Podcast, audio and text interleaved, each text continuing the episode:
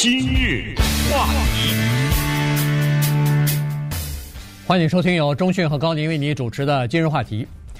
昨天呢，联邦陪审团做出一个裁决，这个对呃我们很多的呃民众来说呢是呃有至关重要的意义的哈。呃，它呢是对房地产的这个销售啊，呃所支付的，就是支支付给这个房地产经纪人的佣金。呃，进行了一个裁决，呃，所以今天我们跟大家来聊一下这个哈，这个，呃，这个裁决呢是说，呃，全国房地产经纪人协会再加上几家大型的这个经纪人公司啊，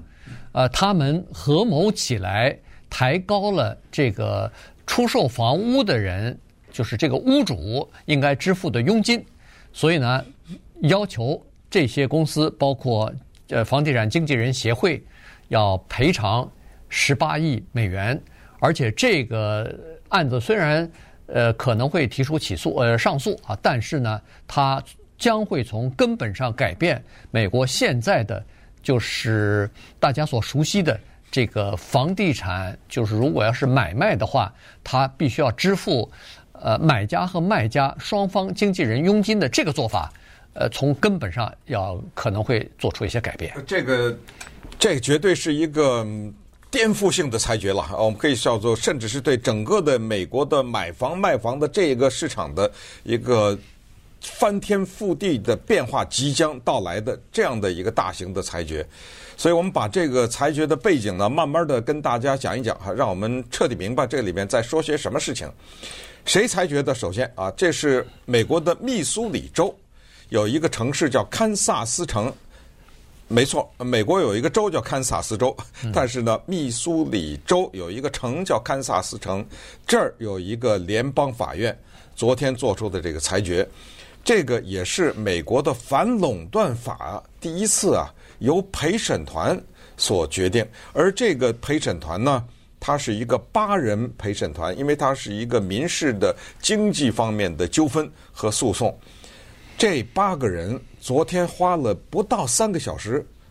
就把裁决给递上去了，说是全国房地产经纪人协会和刚才说的几个房地产商呢，他们确实是构成了合谋抬高佣金的这个事情，赔偿十八亿。请注意，这是这八个人提出来的裁决，法官还有裁决呢。这法官呢，他有一个反垄断法的依据。按照这个依据呢，他要把这个金额很可能乘以三，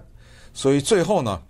这一个全美国著名的协会，也是全美国最大的行业协会，就是全美经纪人协会，将要赔偿到五十亿美元以上的巨额的一个赔款。这个在美国的历史上绝对的是非常震撼的一件事情，而这个。房地产经纪人协会呢，跟我们平时听到的什么作家、编剧工会了、演员工会那个完全不一样。它不是工会，你知道吗？呃，它不代表这个房地产经纪人去跟任何人谈判去，他自己就是一个行业的协会。而且呢，他早早的就把一个词啊给那个用商标了，他就注册了。这个词呢，就是我们常常看在在大街上挂着牌子，写着叫 Realtor。然后你每一次看到 realtor 这个字的时候呢，你会注意到这个字的背后有个小圆圈，这个小圆圈里面有一个英文字母 R，就是说这个字不是随便什么人都能用的，这就是房地产商啊，他叫房地产经纪人，经纪人，但是他不是那个人呢，对，啊，他不是那个带着你看房子那个人呢，他是一个公司啊，这样的公司就带有这一个。房地产经纪的带有这个称号的人，在美国或者是这样的挂牌子的有多少呢？大概一百五十万左右，一百五到一百六十万这样的人。然后呢，房地产经纪人大概三百多万吧，啊，全美国就就是这么一个，大概是这么一个情况啊。那么这样的一个人，他凭什么就能拿到了一个 realtor 这个字呢？几大呃这个因素啊，或者几大条件。第一。你必须得考下一个执照来，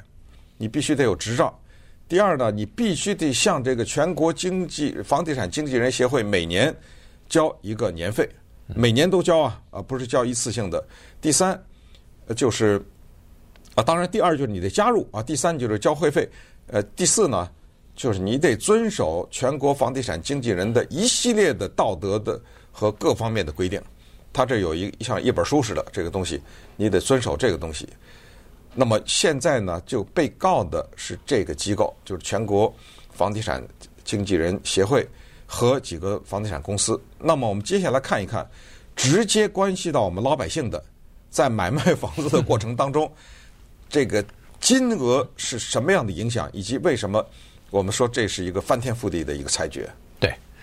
这裁决呢，刚才说过了，是告的是全国房地产呃全国房地产经纪人协会和几家大的这个呃经纪人公司啊。那么谁告呢？是密苏里州将近五十万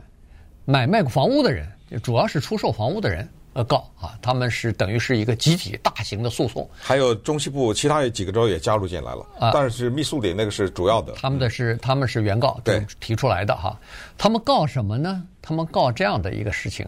我们都知道，在美国啊，其实包括加州啊、纽约都是一样哈，在美国呢，它有一个恨不得是规定，我们以前都从来没有提出过疑问啊，就是说。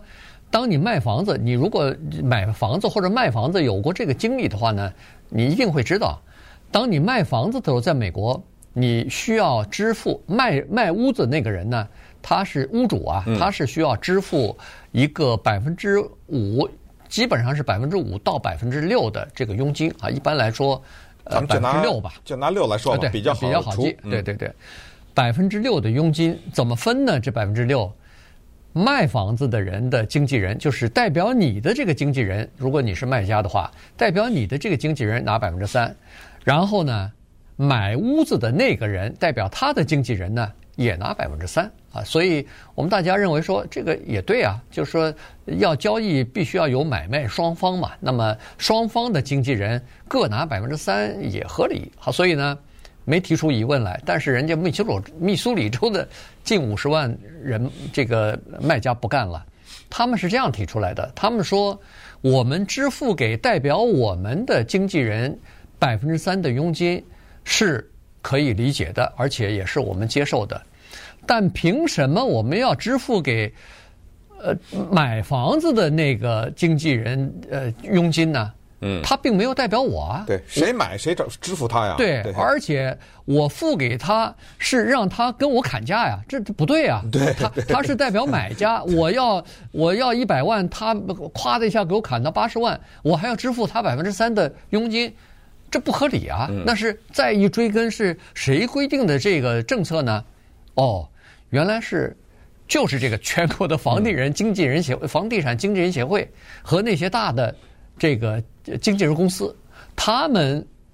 弄了一个约定俗成的这么一个规则，规则出来以后呢，大家就就就遵循了。他说：“行，那你们等于是没有把我们最终的消费者的利益放在首位，你们只是保护你们自己经纪人的这个经济利益了。”不行，我要告你。对这个事儿呢，就构成了所谓的合谋，就是所谓的房地产经纪人和那个协会，知道吗？这为什么这一次诉讼当中有这个 conspiracy 这个字哈？也合谋，合谋，一直说合谋。呃，再说难听点，他们可能就认为这里面有诈欺之嫌了啊。他没有用这个诈欺的词汇，他用的是合谋这样的词汇。那么我们再反过来理解一下这个事情，就是规定这个百分之三加三是怎么就有问题呢？你再想一想。如果他没有强行的规定这个百分之三的话，这佣金的比例的话，那么是不是卖房子的人以及买房子他们之间就会有很大的灵活度呢？我对吧？我这房子长期卖不出去。顺便告诉大家，很多的时候你看到那个一个房子在卖啊，它有一个叫 listing price 啊，它就是这房子我卖多少钱，这个里面把那个佣金给含进去了，哎，所以呢，在这种情况之下。他就失去了很大的讨价还价的空间，因为这百分之六不能动了，我不能降啊。可是呢，现在的世界跟几十年以前是完全不一样了。就是过去，比如说，我想在某一个城市买个房子，只有那个房地产经纪人，他有一串什么密码，他进到一个网站，他知道他有个名单，他要交交钱的。现在不用他了呀，现在。根本就是在哪里哪条街什么几点钟他出来的，这个房子卖多少钱？说这个房子以前是是多少钱买的？是不是用处？我这全都知，我不用它了。那么在这种情况下，信息的大量的公开化呢，使得呀买卖双方的交易各自寻找交易对象是非常容易了。那么也就是房地产经纪人的工作也就减少了嘛。呃，过去你帮着我，那么这个时候大家就产生了更强烈的一个欲望。就是我们双双方商量好这个佣金啊，嗯，也就是说百分之三十吧。好，我现在在卖房子，你要百分之，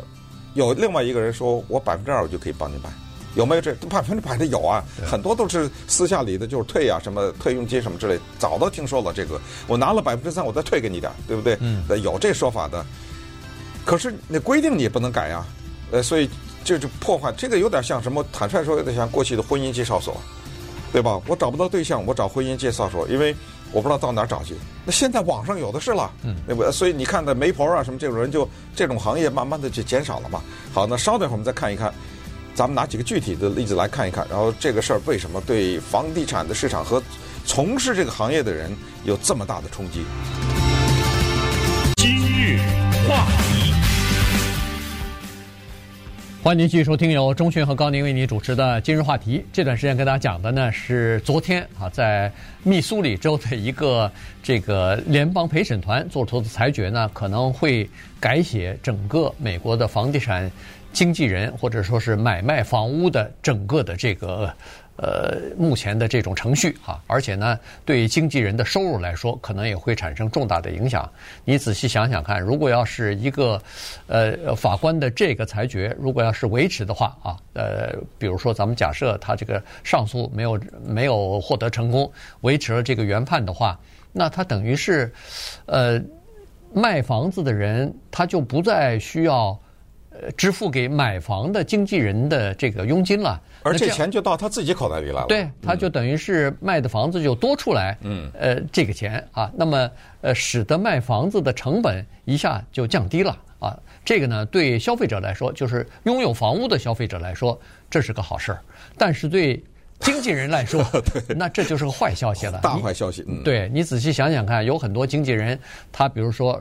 有很多的客户，这些客户呢，可能都是想要买房子的，卖房子的比较少。所以你买房子的时候，客户哎，我要买个房子，哎，他是上网一找，找到了以后，呃，带客户一看就买了房子，他照样拿百分之三的佣金。可是如果以后如果他人家不付这个百分之三的佣金，我现在都想不出来，那代表买房的这这方面的这个经纪人，他靠什么来获得自己的收入啊？这个咱也就不清楚，但是肯定这个信息是非常清楚的，就是以后卖方无需支付买方经纪人的报酬。这个信息是这样的一个传达出来的，那么这样一项呢，我们就看到这样的经纪人有多少呢？差不就是带有 realtor 这样的头衔的人呢，他的收入一百六十万呢，这这些人呢就立刻减半了他的收入。所以这里面的就是行业内的人呢，他们可能知道这里面怎么计算。所谓行业内，我们知道这个里面有三个概念啊，一个叫所谓 broker，一个叫所谓 agent，一个叫所谓 realtor。一个 agent。那就是考一个执照，然后就可以买卖房子了。但是你必须得挂在一个公司的，或者你必须得挂在一个叫做 broker 的下面，你不能独立的操作。而这个 broker 呢，它是可以不挂在任何的公司上面，他自己独立的操作，而且他还可以请人，他可以请 agent。这个时候，他的执照就比你那个更所谓高一层吧，是这么一个情况。而这个 realtor 呢，就完全无所谓了，就是你只要是符合行规，就刚才说那些规定，交那个全国房地产经纪人协会的年费呀，然后你遵守他们一系列规定啊等等，你完成了这些动作，你可以呃做这个物业呀，可以什么商业的房屋啊，什么民宅，反正就是你的范围呢就非常广。这个。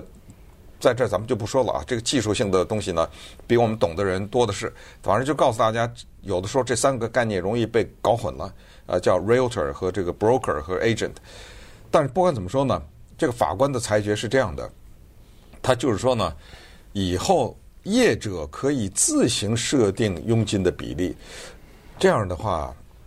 这个市场就变得更灵活了，你知道吗？就这样的话，就是在一个卖房子的人呢，他在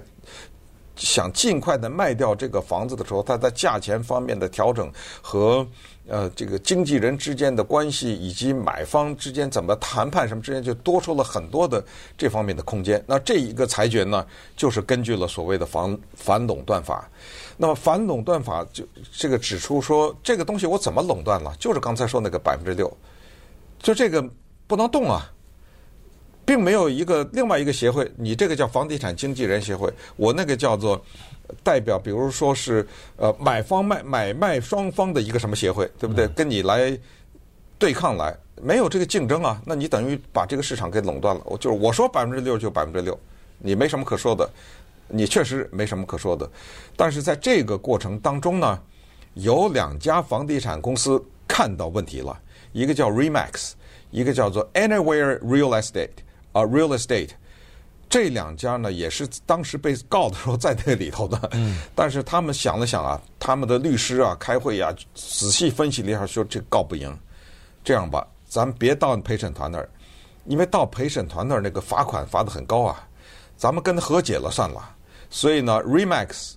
付了五千五百万美元，然后那个 Anywhere Real Estate 呢付了八千三百五十万美元，咱们粗粗的一算啊。一亿四千万，嗯，这两家说算了算了，我认输了，我认输了，别告了，我赔一亿四千万，我和解了。但是全国房地产经纪人协会还要叫 Keller Williams 这家和这个 Home Services 呃不干，嗯，走，咱们法庭上见。这一见完完蛋了，嗯，输了五十亿啊。对，如果要是 如果是五十亿的话，这。这多少倍了哈？是三三四十倍了，比人家那个提前和解的那些，就是打官司之前和解的那个多付了这么多钱。Anywhere 这家公司，如果你不知道或者没听说这个公司的话，那它下面有几个分公司或者是子公司，你肯定是知道的。一个叫做 Coldwell Banks 啊，Banker，Coldwell Banker。另外一个是那个叫什么呃？Century Twenty One 吧。呃，然后，呃呃，然后好像还有一个苏士比啊，苏富比的这个 International Realtor，呃，这这些都是他的子公司啊，所以在南加州啊什么的，在纽约一定也都有各种各样的这个呃他们的办公室或者是分公司的，所以这是一个挺大的一个经纪人公司啊。那他们现在当然就为自己在提前啊，在审前就和这个呃原告达成。和解的协议呢，呃，非常的庆幸啊，认为说他们没有赔更多的钱。呃，当然了，这个房地产经纪人协会马上就说了，我们要对这个裁决要提出上诉。所以可以想象得出来，这个官司呢，尽管昨天陪审团做出了裁决，但是呃，他可能还有几年的时间要打呢。